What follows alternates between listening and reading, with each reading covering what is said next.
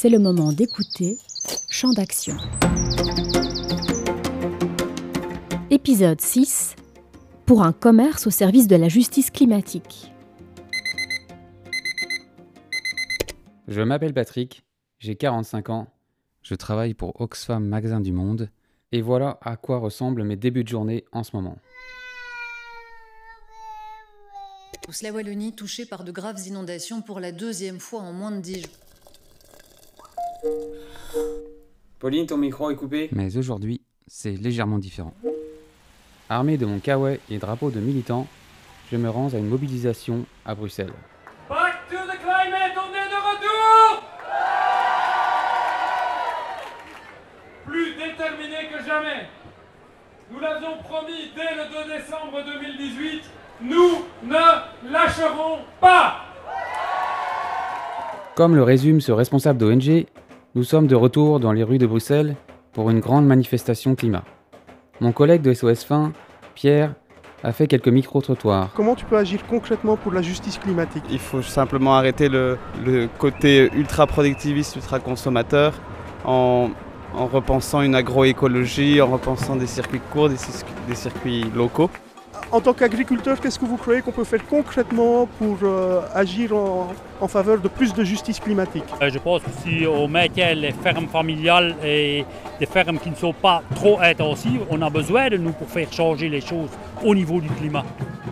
Parmi ces extraits, certains me frappent car ils parlent d'un sujet assez peu mentionné quand on évoque les questions climatiques, le commerce. On peut encore importer de la viande du Brésil par exemple pas du tout, pas du tout. Ça, c'est une terrible bêtise. Hein. Comme aussi avoir euh, dans ce pays, euh, pour l'économie, plus de cochons que d'humains euh, qui doivent tous être nourris avec la forêt vierge qui est vraiment démolie. Il faut arrêter d'acheter du soja au Brésil parce qu'on achète du soja pour nourrir nos animaux, notre bétail.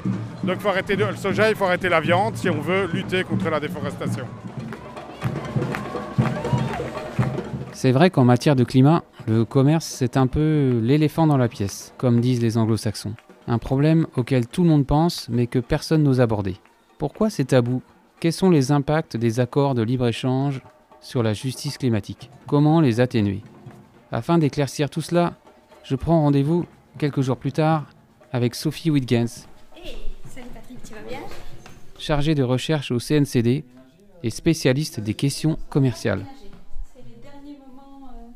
Après avoir un peu lu sur ce sujet, ce qui m'a assez vite frappé, c'est la grande incohérence. Typiquement, un accord commercial conclu par l'Union européenne va souvent annuler, par ses effets, toutes ses ambitions en matière climatique.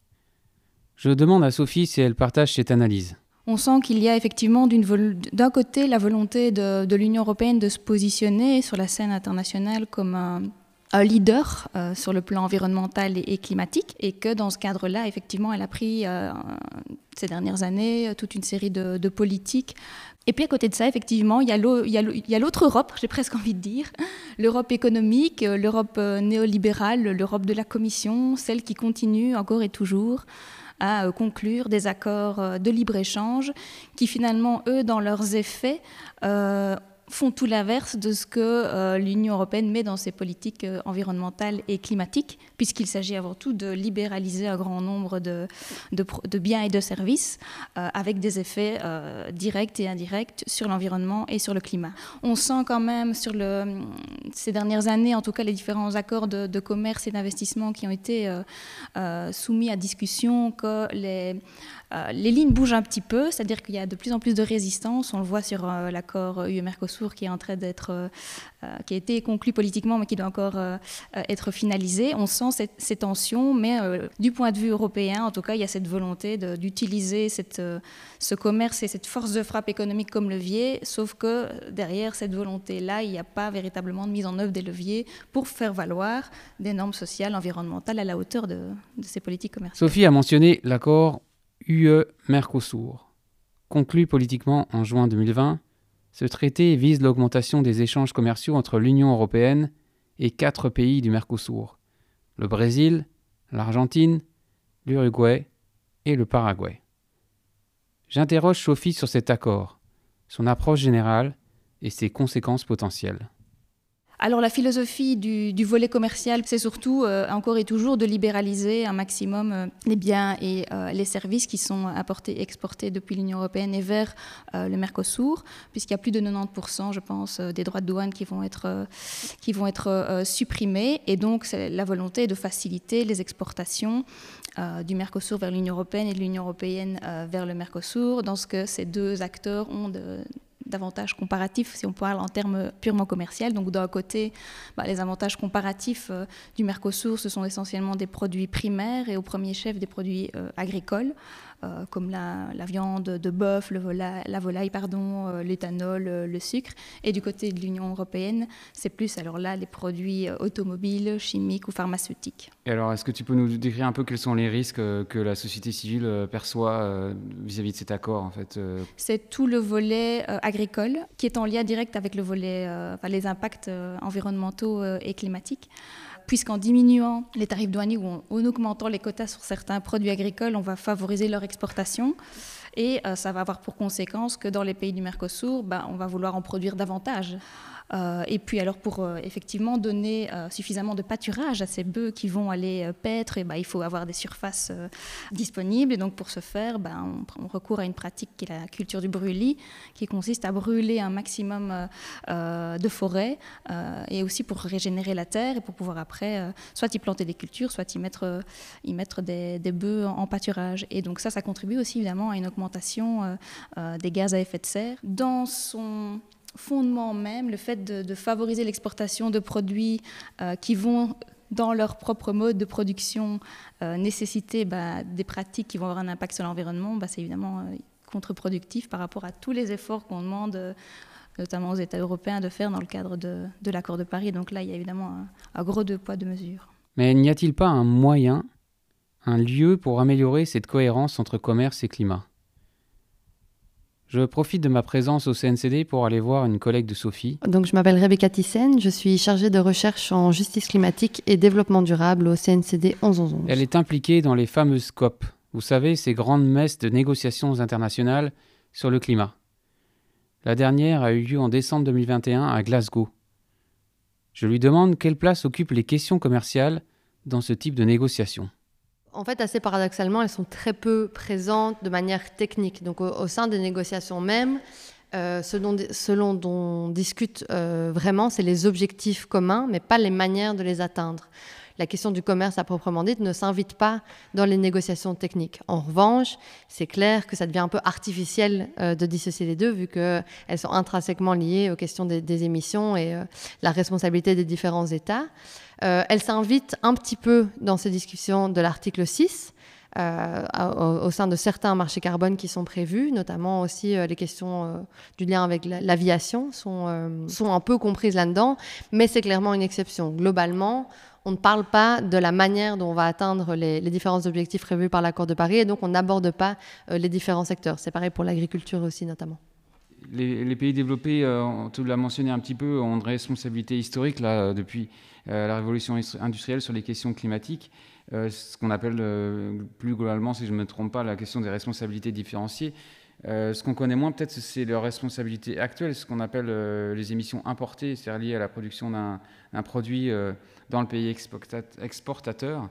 Est-ce qu'il y a des possibilités au niveau de la diplomatie climat de, de changement dans la comptabilité des émissions pour mieux prendre en compte cet effet-là? On sent très peu d'appétit politique pour intégrer cette question-là. Alors, il y a des arguments comme quoi ce serait très difficile à comptabiliser, euh, d'autres comme quoi c'est pas très clair. Euh, est-ce qu'il faut compter aussi la manière dont le, produit, au-delà d'être importé, produit sur place Une manière de contourner un peu le problème qui est de plus en plus mise en œuvre, c'est la question de l'empreinte carbone.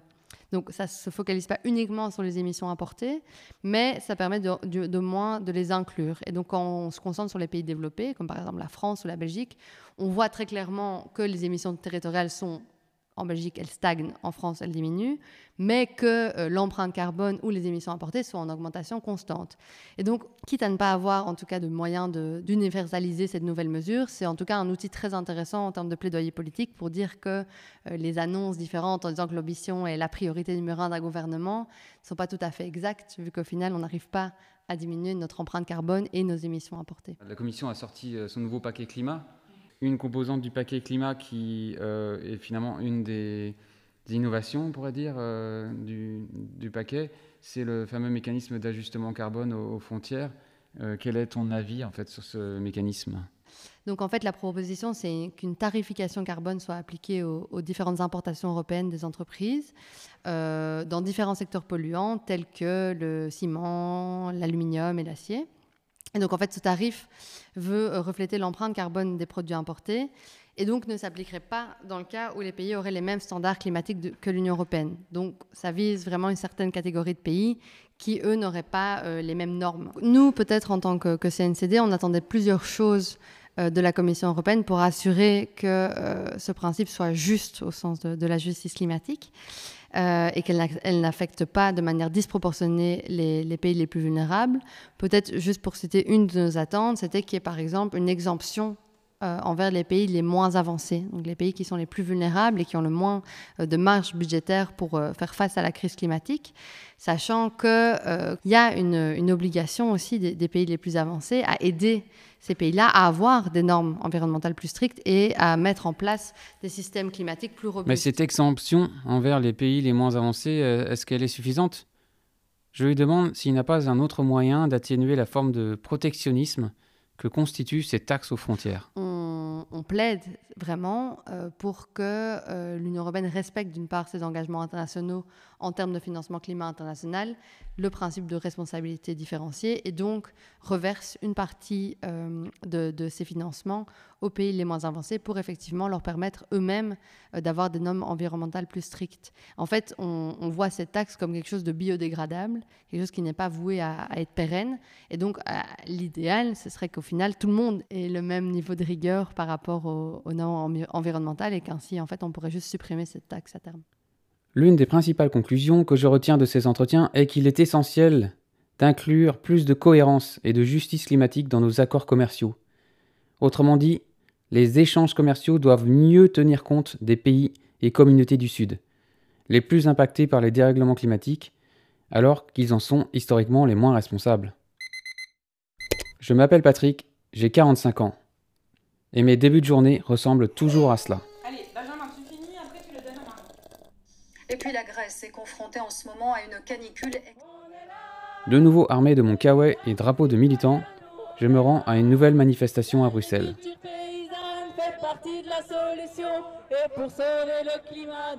Le combat continue car il y a urgence. Toutes les forces sont et seront nécessaires pour limiter les impacts de la crise climatique. Chaque dixième de degré compte.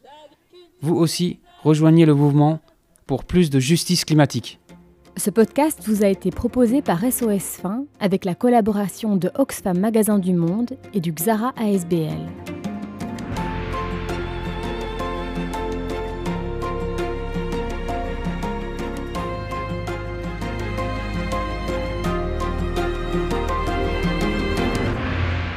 Retrouvez les podcasts de SOS Fin sur www.sosfin.be.